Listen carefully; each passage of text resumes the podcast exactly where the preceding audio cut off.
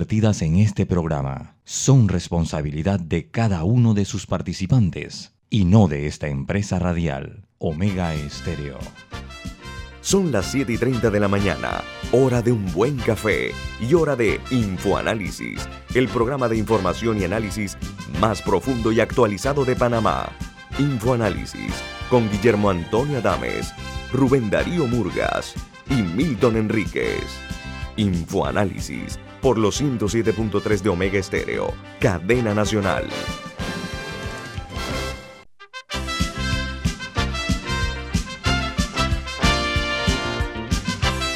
Señoras y señores, muy buen día, bienvenidos. Esto es Infoanálisis, un programa para la gente inteligente. Hoy es 13, lunes 13 de septiembre del año 2021 y este programa es presentado por por Café Lavazza, un café italiano espectacular que usted puede conseguir en los mejores supermercados, solicitarlo en los mejores restaurantes y también pedir servicio a domicilio por internet a través de www.lavazzapanamá.com. Café Lavazza, un café para gente inteligente y con buen gusto. Eh, invita a ver Infoanálisis hoy. Gracias, Milton, muy amable. Bueno, amigos, recuerden que este programa se ve en vivo, en directo, a través de Facebook Live, en video. Así que no se lo pierdan, lo pueden hacer en sus celulares o en sus computadoras. También queda el video grabado y colgado en YouTube para que ustedes no se lo pierdan, ni el programa de hoy, ni el de ayer, perdón, ni el del viernes, ni el de hace un mes, hace tres meses, todos están en YouTube colgado el video. Y nos pueden escuchar en todas las frecuencias de Omega Estéreo a nivel nacional, 107.3 y 107.5 y en sus celulares pueden hacerlo en la app de Omega Stereo disponible tanto en Play Store como en App Store y en sus celulares, perdón, y en sus televisores, en sus hogares. Nos pueden también sintonizar en el canal 856, canal de cable onda. Vamos a comenzar con las notas que hacen primera plana en los diarios más importantes del mundo. Comienza en el Cono Sur, en Argentina, donde el gobierno y el kirchnerismo sufrieron una contundente derrota en las elecciones. Dice que hay dos millones de votos que faltan aún por eh, contar que podrían agravar aún más la derrota en las elecciones que se celebraron ayer. Dice que tras los duros resultados en las principales eh, provincias del país, el presidente Fernández habló y dijo, algo no hemos o no habremos hecho bien Dice que los empresarios mostraron eh, mucha, mucho asombro por el contundente resultado y piden mayor provisibilidad. Mientras eh, otro titular dice, la oposición propinó un duro golpe y logra mayoría de votos en las primarias parlamentarias. Esa es la principal noticia eh, en América Latina. En los Estados Unidos, los diarios más prestigiosos y de mayor influencia titulan así, el New York Times su primera plana, el principal titular dice, republicanos enojados con el mandato de vacunación de Joe Biden, aún en estados que requieren otras vacunas. Los gobernadores republicanos reaccionaron eh, con eh, enojo al anuncio del presidente Biden y le mandan una, un mensaje de que esta movida para ellos es aterradora pero que hay eh, una eh, gran eh, inconsistencia en las mismas. Los estados republicanos tienen una de las leyes de vacunación más estrictas, requiriendo que todos los niños estén vacunados contra sarampión, paperas y otras enfermedades. Mientras el diario The Washington Post, su principal noticia de techo de primera plana, dice, los demócratas querían que Donald Trump se fuera, ahora lo quieren en la papeleta. En las elecciones en California, Virginia y New Jersey, dice la nota que los demócratas están tratando de eh, disuadir a los votantes eh, para que eh, le logren dar al candidato republicano. No, lo, que hacen es que están, están tratando de disuadir a los a votantes eh, uniendo la imagen de candidatos republicanos a la del expresidente Trump. Así es, para mover este tipo de, acción hacia la candidatura, una posible candidatura del expresidente de los Estados Unidos, Donald Trump. Y el diario The Wall Street Journal dice que eh, los demócratas de la Cámara de Representantes consideran una tasa de impuestos corporativos del 26.5%. Se espera que la ley eh, la propongan eh, en un, en un momento donde el aumento al impuesto sobre la ganancia de capital se quiere aplicar lo que quiere también el presidente Joe Biden de los Estados Unidos. Es una tasa menor a la que busca el presidente Biden. Así es. El presidente Biden buscaba que fuera más. La que, la que, probablemente van a proponer los demócratas en la Cámara de Representantes es menor que la que propone el presidente Biden. 26.5. Oiga, y en Brasil eh, hay una nota que dice que marcharon ayer miles de personas que desean eh, tener en el año 2022 un candidato presidencial que no sea ni Jair Bolsonaro ni Lula da Silva. Los eh, manifestantes en Sao Paulo, en Río de Janeiro y en otras ciudades eh, quieren echar eh, a Bolsonaro de la presidencia con un impeachment, pero también quieren o no quieren que sea un candidato de lo que llaman la izquierda, petista, o sea, de los trabajadores, del, del sindicato de los trabajadores. Mientras en México, el presidente de ese país, Andrés Manuel López Obrador, asegura que busca restablecer por completo las relaciones con España. Con la asignación de un nuevo embajador en Madrid, eh, espera que se superen los malos entendidos, aunque acusa a Madrid de soberbia. Por otra parte, en eh, Colombia, el Ministerio de Salud de ese país adelanta y advierte que hay condiciones para eh, presentar un cuarto pico de la pandemia de la COVID-19 Ayer registraron 1.661 casos y 55 fallecidos. Los totales de las cifras de la pandemia son 4.930.249 casos y 126.047 fallecidos.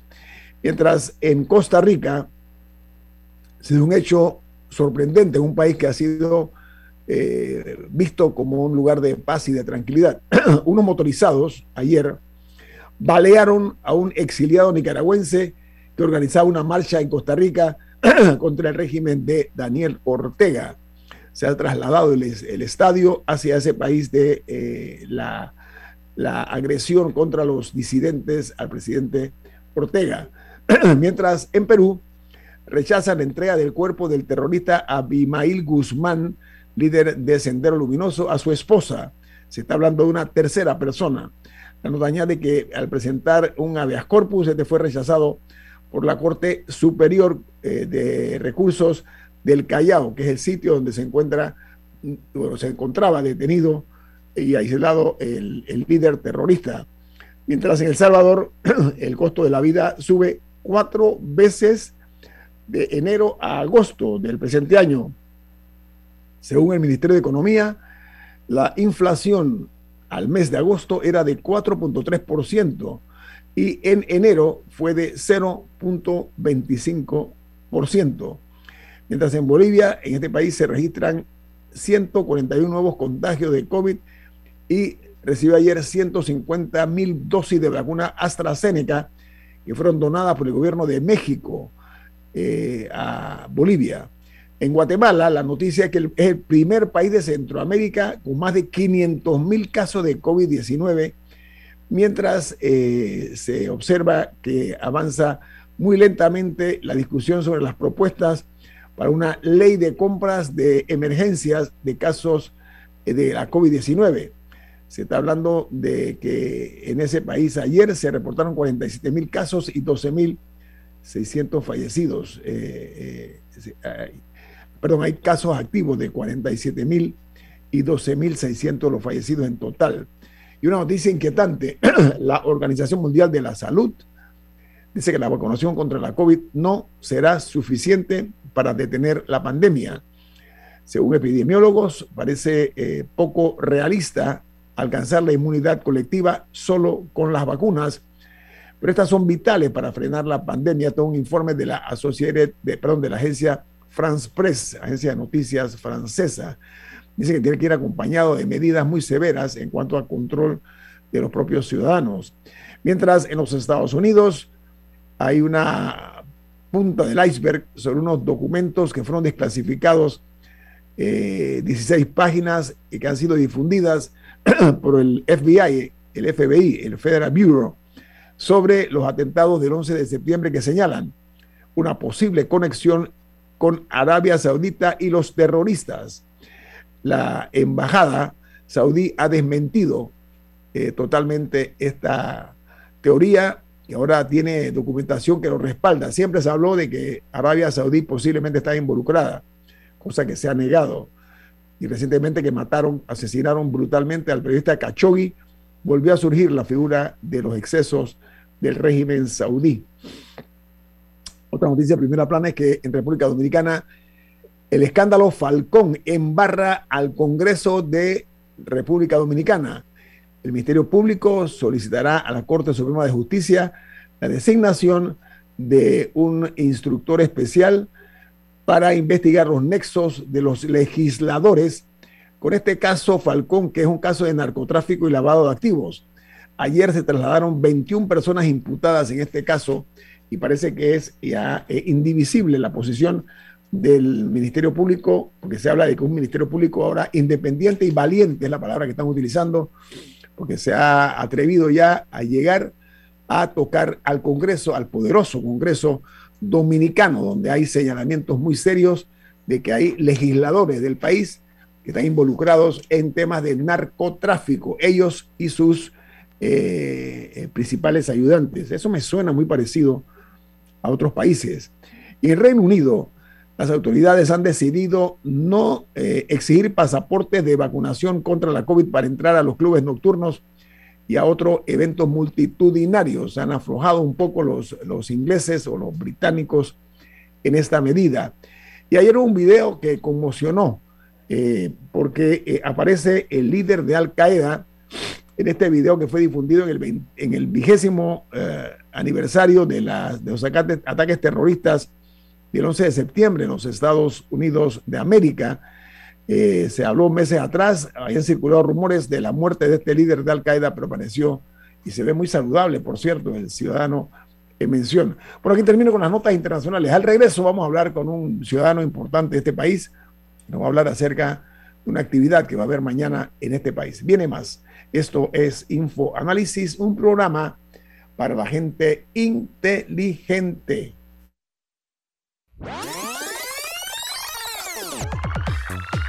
Omega Stereo tiene una nueva app. Descárgala en Play Store y App Store totalmente gratis. Escucha Omega Stereo las 24 horas donde estés con nuestra nueva app.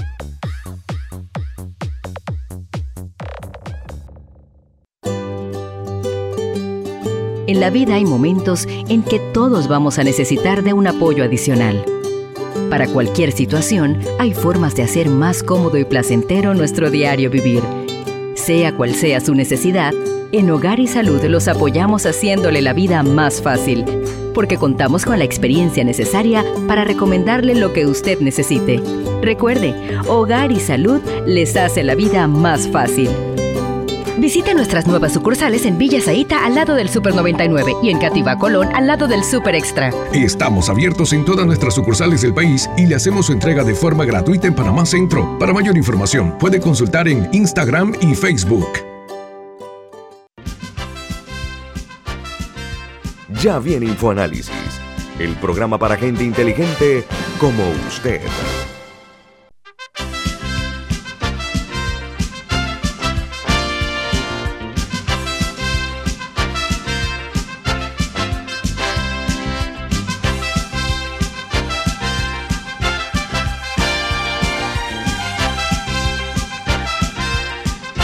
Milton, usted tiene una noticia importante. ¿De qué se trata? Así es, Vento Pio Box es la forma más segura y confiable para traer sus compras por Internet, con una tarifa aérea de hasta 1,95 por libra y también una tarifa marítima de hasta 1,50 por libra con entrega gratis. Usted puede hacer seguimiento en vivo de sus pedidos a través de la app de Vento Pio Box.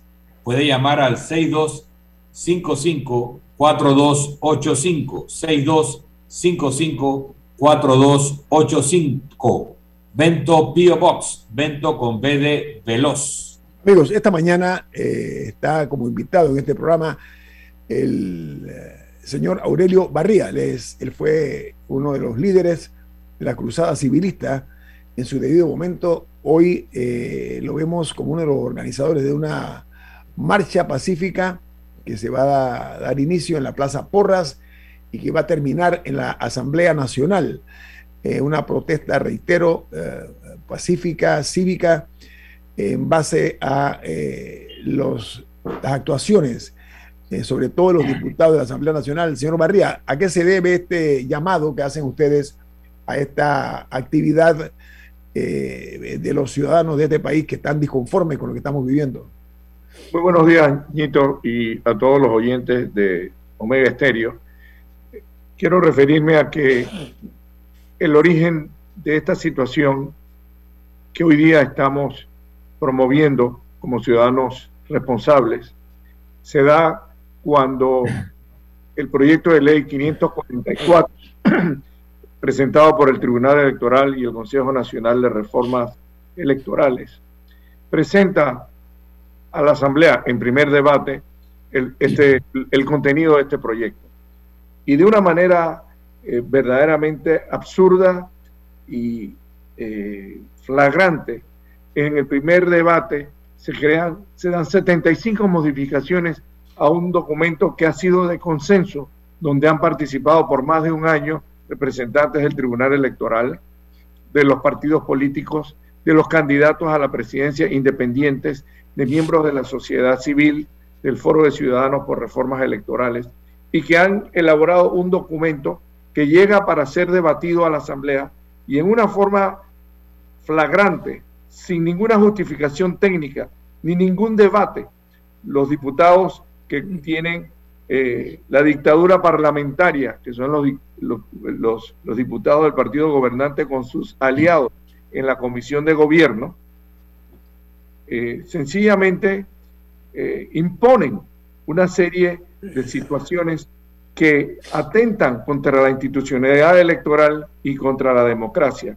Y las, personas se preguntan, porque muchos desconocen el contenido. He escuchado que la juventud no sabe qué es lo que se está aprobando y es por eso que se aprovechan por el desconocimiento y la ausencia del diálogo y del debate y la difusión de un tema tan importante como es la elección de nuestros gobernantes para cada uno de los diferentes puestos de elección que tiene el país para las próximas elecciones en el 2024.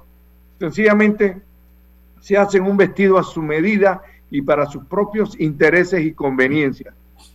Pero como ejemplo, sencillamente, eh, de una forma absurda, eh, imponen que la juventud no puede eh, divulgar en las redes sociales ningún comentario a favor o en contra de ninguno de los candidatos, porque eso se considera campaña electoral, aunque sea una divulgación gratuita. Mira, espérense, ¿esto de, qué, de qué se trata? están coartando la libertad de expresión de los ciudadanos que pueden opinar o referirse a la trayectoria de los diputados. Están eliminando temas referentes al financiamiento post, pre y post electoral. Sencillamente no hay rendición de cuentas sobre la cantidad de fondos públicos que se van a utilizar en las campañas electorales. Ellos lo único que le quieren que el, Tribunal Electoral les dé los fondos y que no haya ninguna fiscalización, control o rendición de cuentas sobre las elecciones en las primarias. Ellos, ellos deciden, ellos van a, usar nuestro dinero como les da la gana. Y eso lo hemos visto pues en el presupuesto nacional del Estado que se aprueban 400 millones de ampliación y se quedan con más del 30% para sus campañas políticas y uso de sus planillas y cuanta clientelismo ellos puedan utilizar. Revocan la medida que eliminaba el fuero penal para los directivos y los candidatos. Sencillamente no se pueden eh, eh, investigar durante el periodo de la campaña electoral a ninguno de estos ciudadanos, aunque cometan irregularidades eh, de ninguna naturaleza.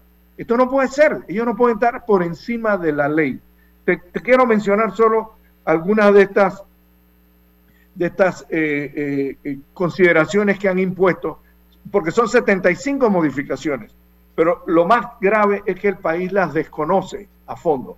Y lo que nosotros estamos pidiendo es que se revoquen estas eh, modificaciones que han impuesto en la, en la, en la Comisión de Gobierno, donde están eh, participando un legislador Carristo, Carrizo, Castillo, Benicio Robinson, Cristiano Adames, Corina Cano, Vázquez, y el, y, el, y el diputado Carles, que son minoría.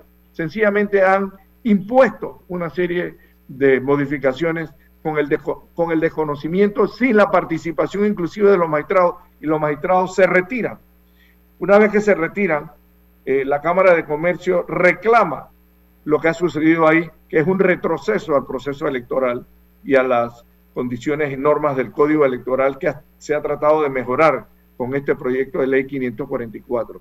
El presidente de la República eh, toma una iniciativa y, en, y, escuchando el pronunciamiento de muchos ciudadanos y de la Cámara de Comercio, eh, invita eh, sus, y solicita que por favor se reúnan los miembros de la Asamblea que están en la Comisión de Gobierno con los miembros del Tribunal Electoral para que se sienten a conversar y ver cómo se puede eh, revocar las modificaciones aprobadas. Sin embargo, esto no se va a dar si no hay una presión ciudadana, porque si no van a ganar tiempo y el reconocimiento de las personas lo van a aprovechar. Panameños, no podemos permitir que se roben nuestro futuro eh, controlando las elecciones de los próximos gobernantes en las elecciones del 2024. Esa es la conclusión. Sí, yo, yo quería comentar lo siguiente.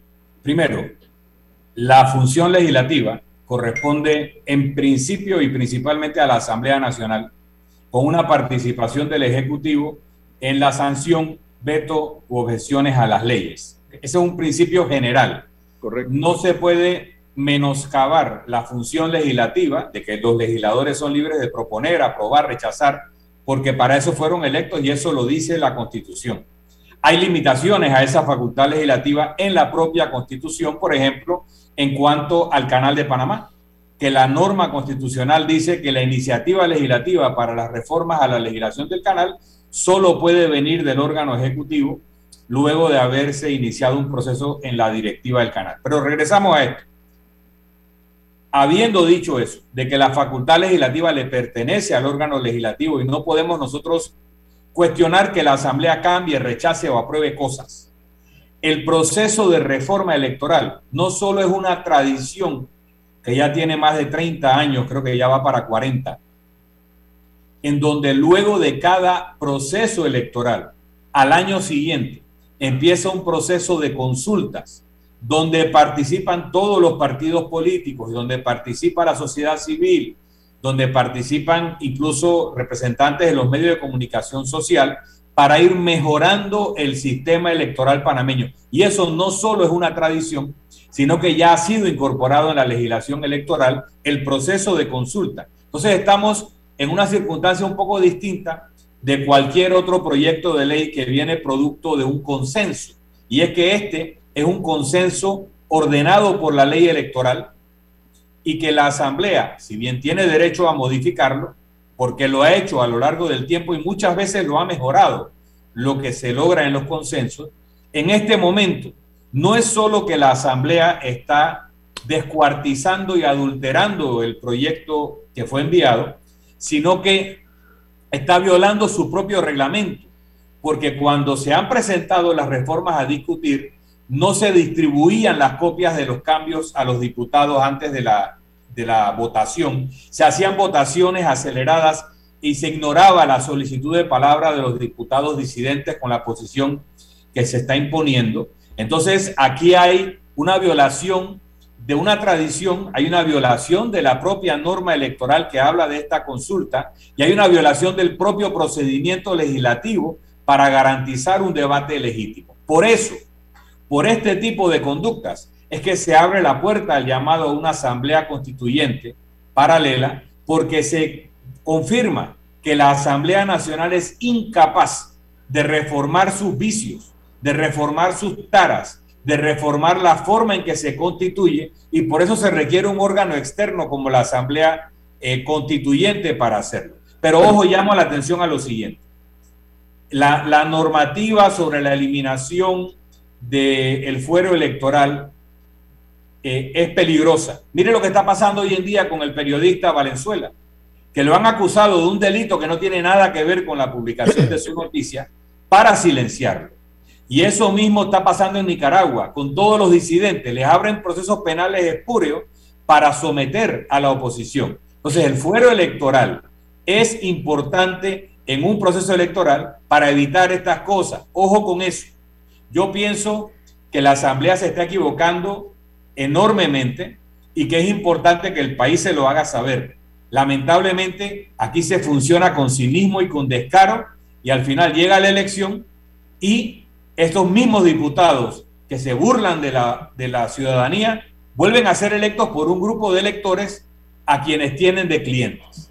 Señor, señor Barría, usted tocó tangencialmente una cosa que ya llegado a un extremo eh, impensado, eh, por lo menos para mí, de pretender controlar las redes sociales, de pretender eh, buscar la manera de que no haya expresión libre en las redes sociales, me parece un acto temerario por una parte y que es antidemocrático. Ese es otro ataque más. La gente dice la libertad de expresión. La gente dice, hay que conviene a los periodistas, a, a, a, los medios de comunicación. No, hay que tomar en consideración que esto que hace una vía eh, donde se expresan multiplicidad de ideas, están casi haciendo lo mismo que pasa en China, que pasa en Nicaragua y otros países donde han pretendido controlar la opinión de los ciudadanos a través de las redes sociales. Esto es muy delicado lo que estamos viendo en Panamá y nos pone en una lista donde hay países eh, donde eh, reina más que todo el, el, control general por parte del Estado. Vamos a ampliar más aquí con don Aurelio Barría esta mañana en Info Análisis este es un programa para la gente inteligente.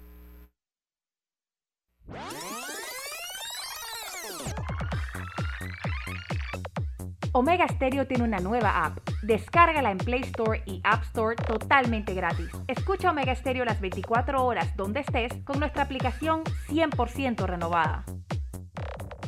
Si nos cansamos de la rutina, inventamos una mejor. Con Claro es posible. Activa tu super pack de 5 balboas por 7 días que incluye un gigabyte para compartir, ilimitada y minutos ilimitados. Actívalo en miclaro.com.pa.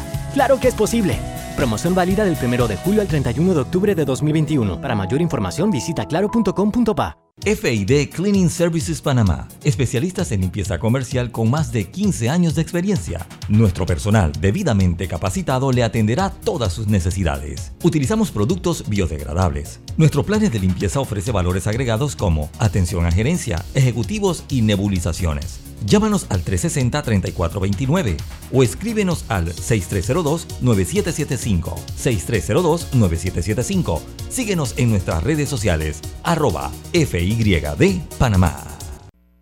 Oye, ¿tú ya te vacunaste? No, aún lo estoy pensando. Pero si las vacunas son una esperanza de volver a una vida normal y salvar vidas. Hoy desde Panama Ports queremos enviarle un mensaje a los panameños. Vamos todos a vacunarnos como un país que quiere salir adelante, con positivismo y buena actitud. Por eso, ponle el hombro al COVID-19 para que juntos podamos salir adelante. Presta atención a los lugares y días donde estarán vacunando. Panama Ports, 25 años unidos a Panamá. Ya viene InfoAnálisis, el programa para gente inteligente como usted.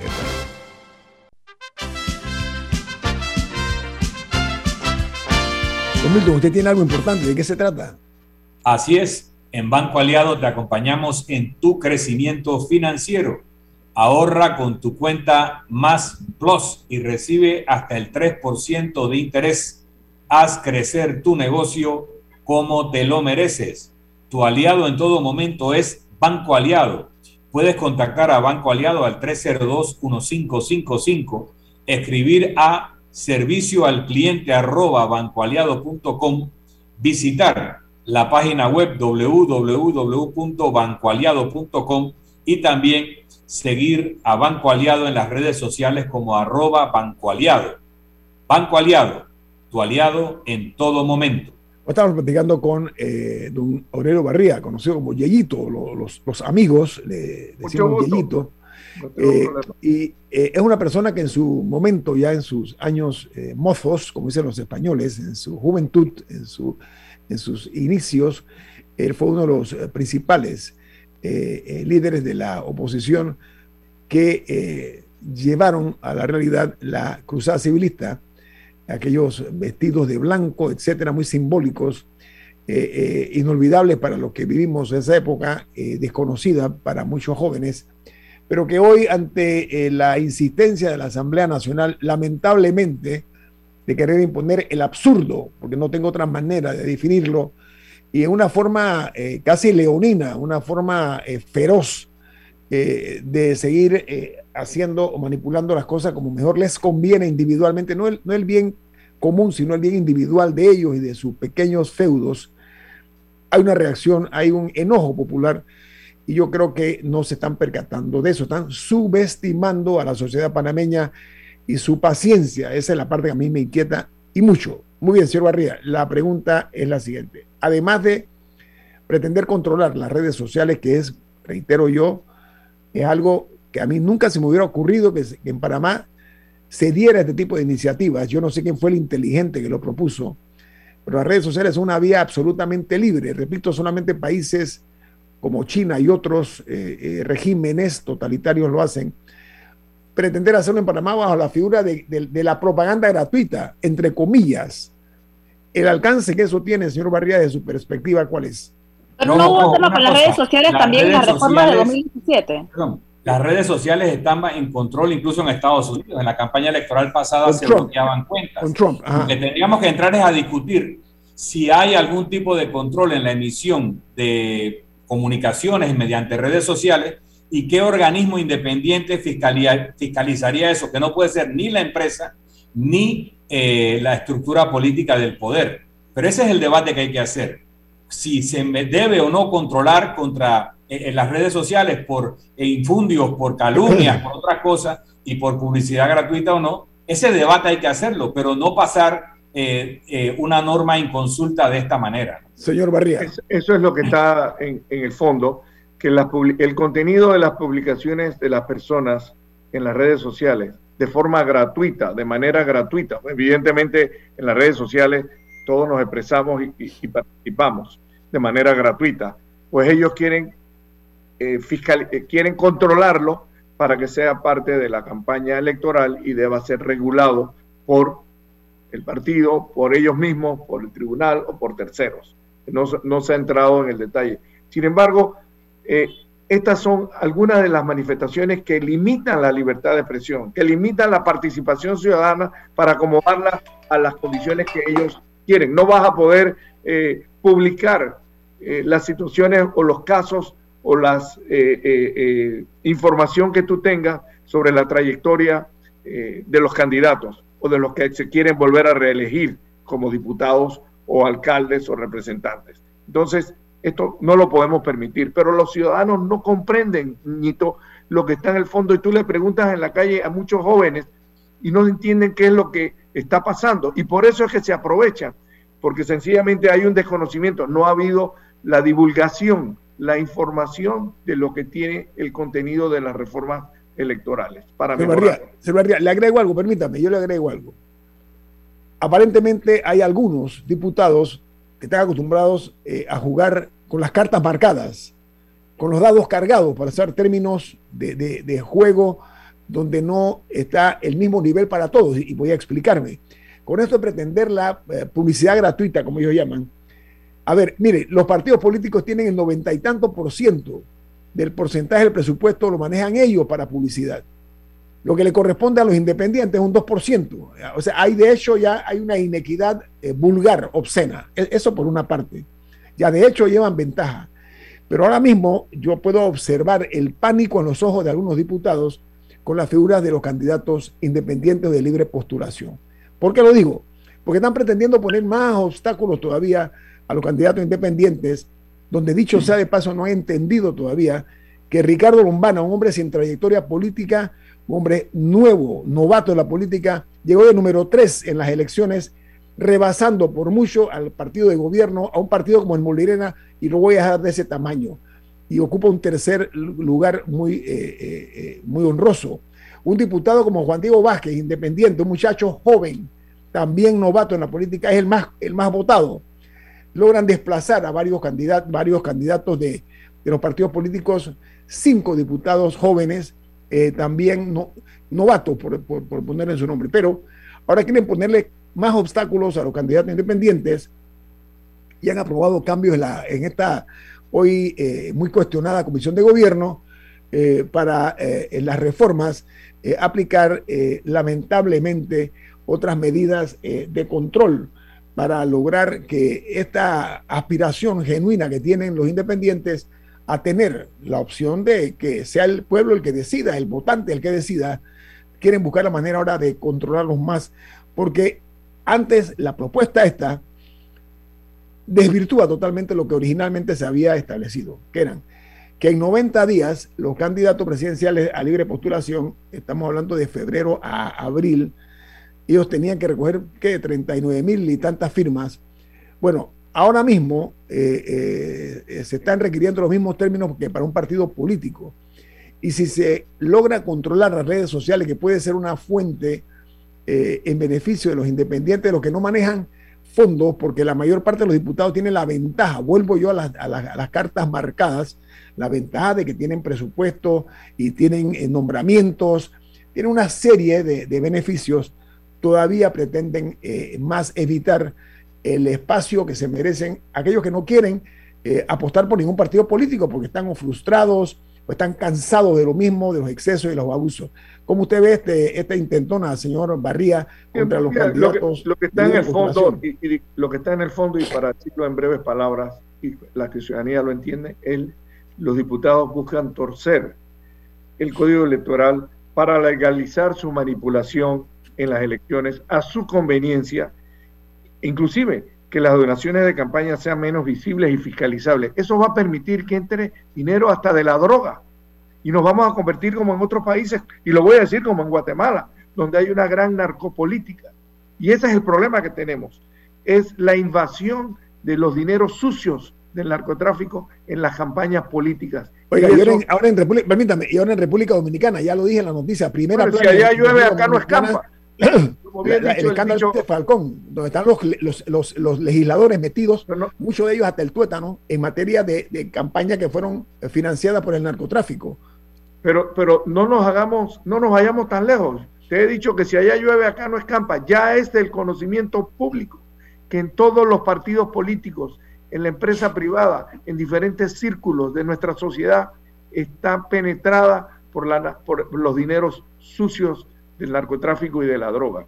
Todo esto que está pasando, todo esto que está ocurriendo es el reflejo de lo que estamos viviendo los panameños y que no podemos continuar de esa manera. Entonces, este movimiento cívico democrático tiene el objeto de solicitar con la presencia de la mayoría de los panameños que podamos estar presentes, que se revoquen estas modificaciones, porque no puedes llevar artículos que modifican sin debatirlos, sin sustentarlos, sin dar copias previas, sin la participación y discusión de los magistrados del Tribunal Electoral que se han retirado al darse cuenta la forma como les están imponiendo los cambios al, al proyecto de ley 544. Entonces, si los, si los magistrados del Tribunal Electoral se sintieron ofendidos, se sintieron marginados, que no pudieron participar y les impusieron algunos artículos y que se los aprobaron, ¿cómo se van a sentir el resto de los panameños? Inclusive, el presidente de la República se dio cuenta de esta realidad y le pide que por favor se reúnan y dialoguen para encontrar una solución. Pero tú y yo sabemos que estas cosas es para ganar tiempo. Sencillamente, la única manera que vamos a conseguir que se den cuenta que no estamos de acuerdo es con la participación ciudadana y la presencia mañana martes, cuando empezamos un movimiento de protesta contra las decisiones de la Asamblea que no reflejan la voluntad popular. Señor, señor Camarría, voy a ser brutalmente sincero. En la década de los 70 y tantos, cuando comenzaban los movimientos en las calles, las protestas callejeras, eh, el gobierno de entonces decía que eran ocho gatos o siete gatos, no sé cuántos gatos, era un término gatuno, que no recuerdo la cantidad, no, no recuerdo cuál era. Sin embargo, se fue tornando cada vez más de ocho gatos en diez gatos, en 12, 14, etcétera. cuando se dieron cuenta, tarde por cierto, ya eran miles los panameños que estaban en las calles protestando por su eh, frustración en cuanto al manejo. Eh, hasta ahora, los intentos que se han hecho, ahora en democracia, en cuanto a las protestas, por, algunos errores, que son algunos son horrores, por parte de los gobernantes, no de este gobierno, sino de varios anteriormente, han sido de muy poca presencia. ¿Cómo van a usar ustedes para cambiar esa dinámica o qué están haciendo? El discurso es distinto, la estrategia es distinta. ¿Cómo es para lograr que no sean tan pocos los gatos que vayan o las gatas, para, usar el término ese ofensivo peyorativo que se utiliza, para que vaya más gente a, a esta marcha cívica, señor María? Si volvieron las ratas, los gatos volveremos yo creo que esta es la mejor expresión folclórica de que los ciudadanos opinan. Sencillamente, toda, toda esa connotación que públicamente se le hace a los diputados y a lo que sucede en la Asamblea ha, ha generado y ha motivado una reacción espontánea de los ciudadanos que ya están hartos, ya están cansados.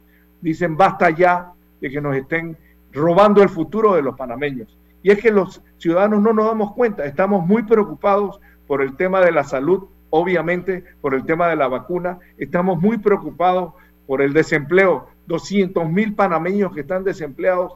Digo, no es cosa fácil, no es cosa sencilla. Estamos enfocados en otra cosa.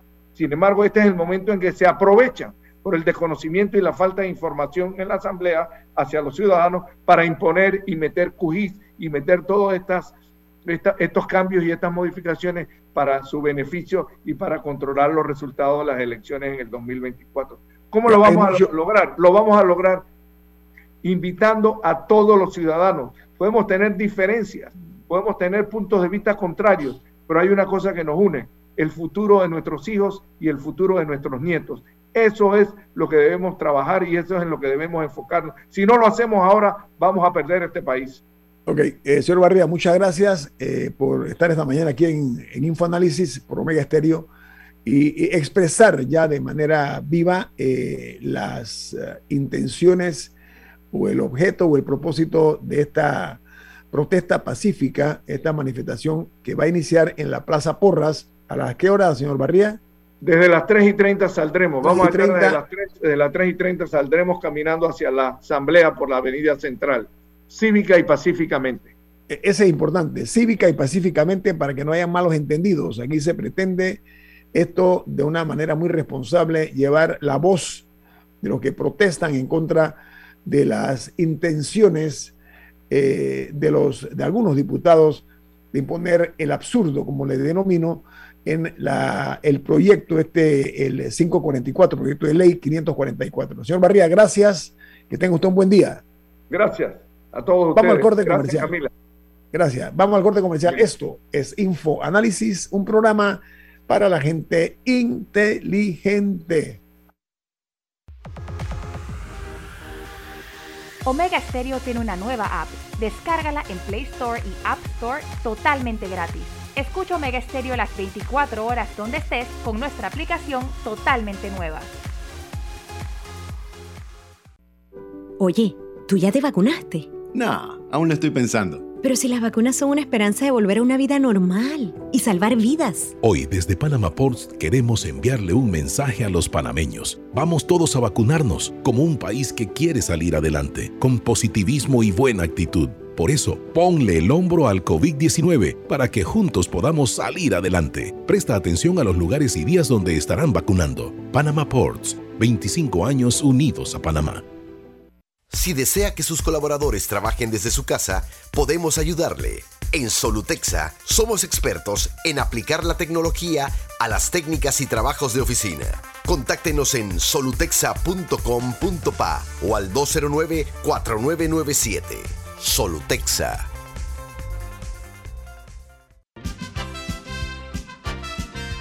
Ya viene InfoAnálisis, el programa para gente inteligente como usted.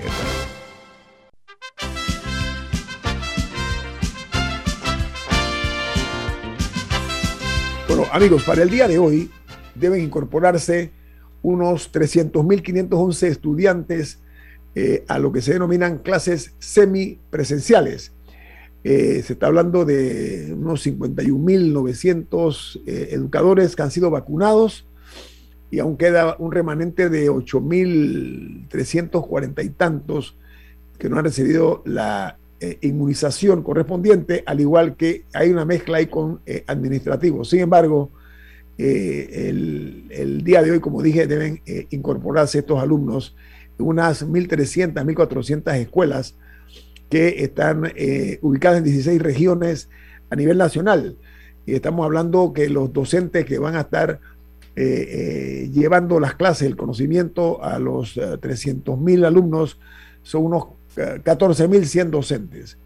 Este es un paso importante porque Panamá tiene un rezago casi que bochornoso en cuanto a que es el país que se le considera el que mayor tiempo ha estado sin dar eh, clases a la niñez, a la juventud panameña. Camila. No, que no, me queda muy claro cómo se ha estado dando la información a la ciudadanía porque el, comunicado este detallando las escuelas que deben entrar en semipresencialidad, no, ese deben no es que lo están haciendo. Eh, se emitió ayer domingo, sorpresivamente, de que estas son todas las escuelas, las escuelas, y no me queda claro la diferencia entre ese deben regresar y regresaron. ¿Me explico? Retornar. No, no me queda claro que ellos dicen que mil, 1.398 escuelas debían regresar hoy a la semipresencialidad. Pero ¿cuántas verdaderamente lo están haciendo? Porque el anuncio de, esa cifra se dio ayer. ¿Cuánto tiempo de antelación se le brindó a los padres de familia, a los administrativos, a todo el mundo para prepararse para, para el retorno hoy? Porque no es tan sencillo como decirles, bueno, mañana todo el mundo a la escuela. Y eso que en este programa apoyamos el retorno a clases, pero los padres necesitan un tiempo para prepararse, para conseguir uniformes si los están pidiendo o para comprar cosas para la, para la lonchera, eh, entre otros implementos para preparar a sus hijos para el, para el inicio de su año escolar, aunque sea de manera semipresencial. Y no sé qué tanta advertencia se le dio a, a los padres o, o si es que se hizo de una manera un poco más callada. Sí, esa es una buena eh, pregunta, Camila. El, hecho aquí es que se habla de 8.300 eh, panameños y panameñas entre maestros, profesores y administrativos que no han sido vacunados. Eh, la vacunación en Panamá debo reconocer que ha sido exitosa por las cifras que estamos nosotros viendo. Por ejemplo, ayer se habló solamente de seis fallecidos. Por poner un ejemplo, hay eh, números eh, altos, eh, estamos hablando de 462.224 casos y 7.137 fallecidos. Ayer Guatemala se llevó el privilegio de ser el primer país, digo privilegio, por supuesto, con cierto grado de, ironía, en ser el primer país centroamericano en llegar y sobrepasar los 500.000 infectados por la COVID-19, están son 500.006 eh, ese es un honor que muy pocos países y gobernantes quisieran lucir, pero Panamá, eh, ya estamos nosotros hablando de que estamos llegando ya al medio millón de infectados o de, casos confirmados, y sin embargo sí se ve que hay una, una, baja en cuanto a los casos. Pero yo me pregunto es por qué estos 4 mil, eh, perdón, 8 mil maestros y profesores y administrativos hay que combinarlo a que se vacunen. Si ahí están las vacunas disponibles, yo quiero llamar la atención sobre eso porque debe tener el Ministerio de Educación las listas o los números de quienes no se han vacunado. Diga, Milton. Yo creo que la decisión del Ministerio de Educación es correcta en el que avanza en la dirección correcta, para ser más preciso. Porque, por supuesto, no es suficiente eh, una educación semipresencial por muchas razones. Primero, porque en la parte semi-presencial estamos asumiendo que los niños tienen acceso a Internet, que tienen acceso a equipos con los cuales pueden recibir las clases. Y la realidad es que una cantidad importante de los niños que más necesitan la educación no tienen acceso a Internet o no tienen los equipos, sea celulares o sea computadoras, para acceder a la, educación.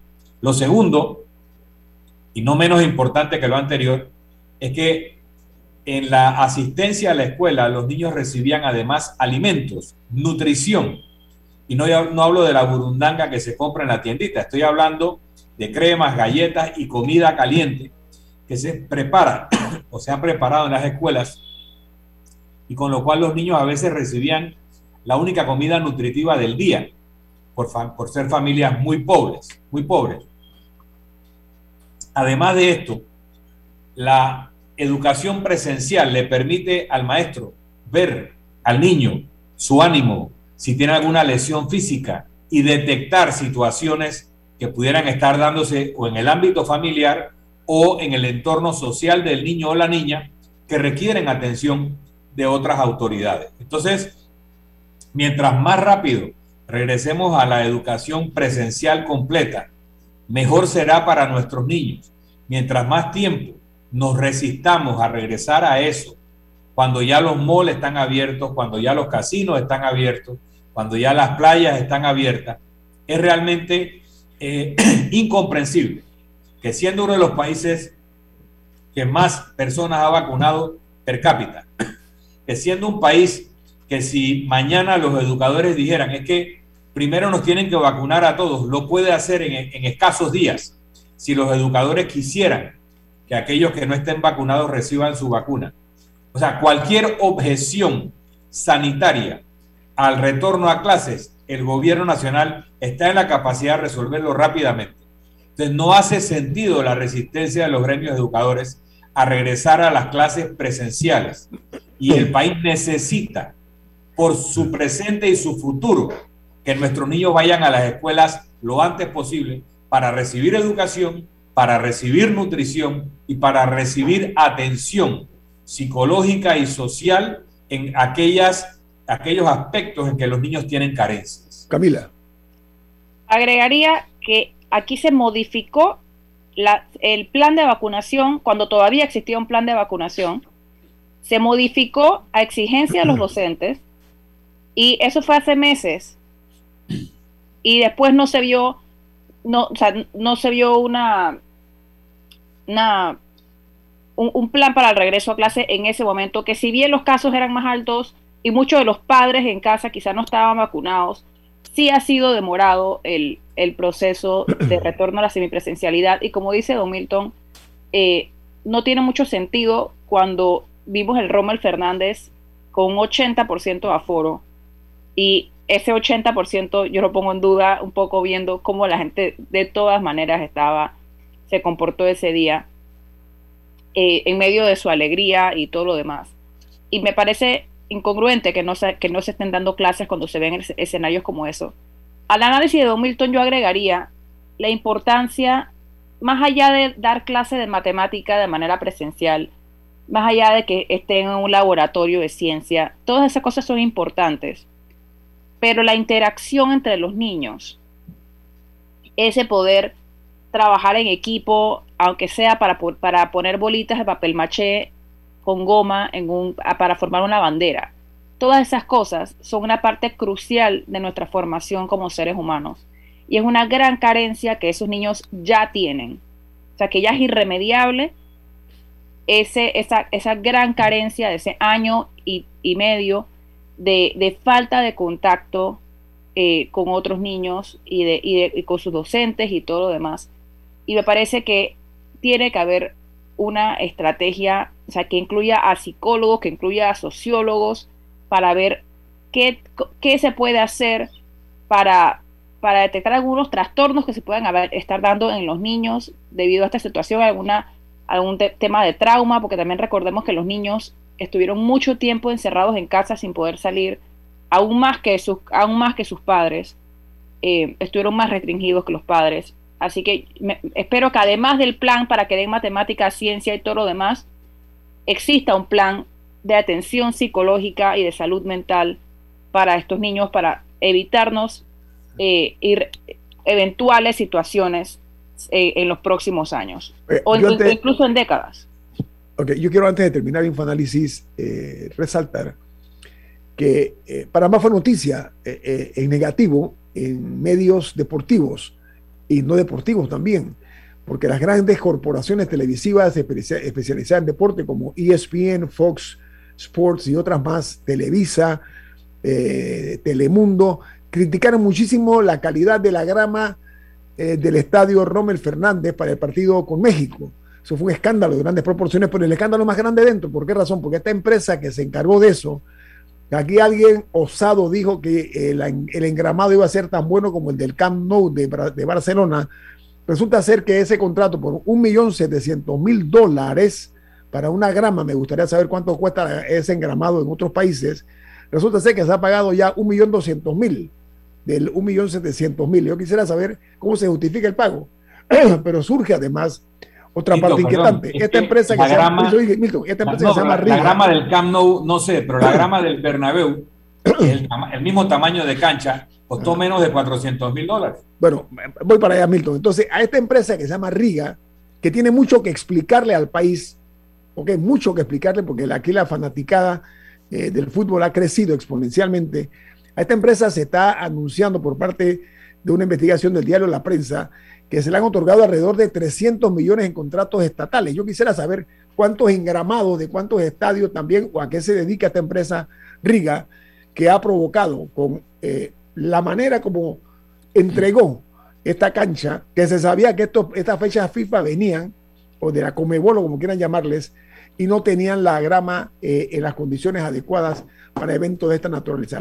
yo tengo entendido que sí hubo un tema, o sea, por la pandemia, de que de, sí hubo un tema de traslado de materiales y de, no sé si tenían que importar algunas cosas, hubo demoras, pero sí hubo, yo tengo entendido que sí hubo un tema con los tiempos, no necesariamente de manera que la empresa lo podía controlar, pero eh, de acuerdo que sí tienen muchas explicaciones que dar. Yo insisto y exijo como panameño eh, que esto se aclare y la empresa está en la obligación y el gobierno también de explicar el porqué de este millón setecientos mil dólares para la grama, el engramado, como se le llama, del eh, estadio Romero Fernández. Tenemos que irnos porque viene Álvaro Alvarado con su programa Sin Rodeos. Don Milton, ¿quién despide Infoanálisis? Nos vamos, pero lo hacemos disfrutando una deliciosa taza del café Lavazza, un café italiano espectacular. Café Lavazza, un café para gente inteligente y con buen gusto. Despide Infoanálisis. Ha terminado el Infoanálisis de hoy. Lo esperamos mañana de 7 y 30 a 8 y 30 de la mañana para compartir la información y el análisis más profundo e ilustrado de Panamá. Infoanálisis con Guillermo Antonio Adames, Rubén Darío Murgas y Milton Enríquez. Infoanálisis por los 107.3